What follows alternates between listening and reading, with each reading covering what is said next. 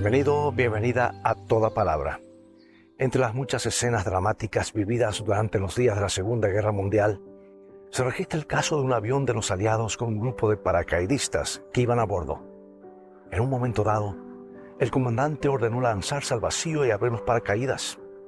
El primero que debía cumplir la orden era un soldado que estaba sumamente nervioso, de manera que le rogó a su compañero que lo seguía que se lanzara primero. Y este segundo soldado, de nombre Eduardo, estaba confiado. Así que sin vacilar y queriendo infundirle ánimo a su compañero, se lanzó al vacío. Y a los pocos segundos, mientras abría su paracaídas, el ruido de una terrible explosión casi le hizo perder el sentido. ¿Qué había ocurrido? El avión había sido alcanzado por el fuego enemigo, provocando la muerte de todos sus ocupantes. El único que alcanzó a salvarse fue Eduardo, simplemente por haber tenido un gesto amable hacia su compañero. Estuvo dispuesto a hacer un favor, lanzarse primero, y su bondad le salvó la vida.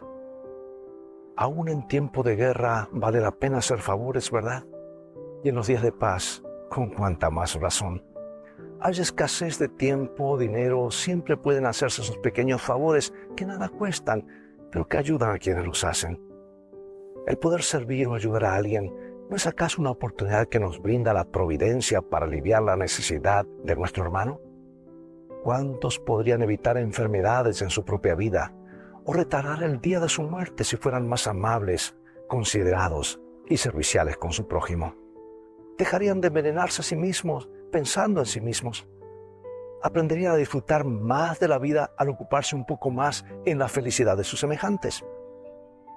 Esa, amigo y amiga, es una mejor manera de vivir de toda palabra que sale de la boca de Dios.